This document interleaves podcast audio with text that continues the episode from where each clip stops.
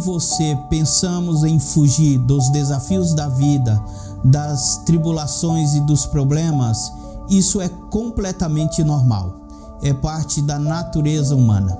Nessa série de devocionais, Fugir ou Confiar em Deus, nós falamos da vida de Davi, falamos da vida de Elias. Hoje vamos refletir a respeito do apóstolo Paulo, que também pensou em fugir, mas aprendeu a confiar em Deus.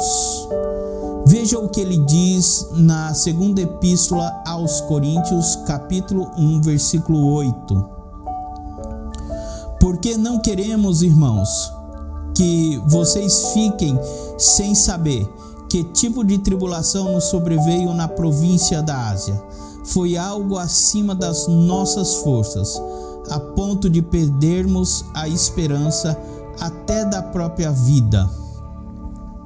O apóstolo Paulo tinha claro discernimento sobre a tribulação que lhe ocorreu na província da Ásia, a ponto de perder a esperança da própria vida. Você já viveu tribulações acima das suas forças? Isso pode ser um sinal de que o Senhor pode estar lhe ensinando a não confiar em si mesmo mas no Deus que ressuscita os mortos. Veja o que o apóstolo diz no versículo 9. De fato, tivemos em nós mesmos a sentença de morte, para que não confiássemos em nós mesmos, e sim no Deus que ressuscita os mortos.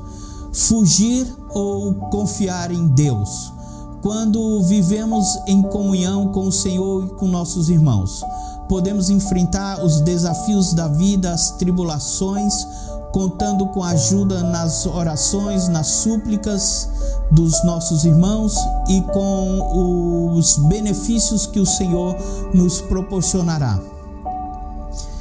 Porque o apóstolo Paulo não fugiu e confiou em Deus, porque ele sabia que o Senhor é o Pai da misericórdia e o Deus de toda a consolação Veja o que ele diz nesse mesmo capítulo, nos versículos 3 e 4.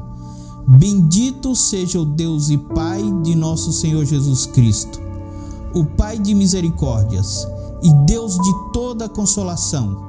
É Ele que nos consola em toda nossa tribulação, para que, pela consolação que nós mesmos recebemos de Deus, possamos consolar os que estiverem em qualquer espécie de tribulação.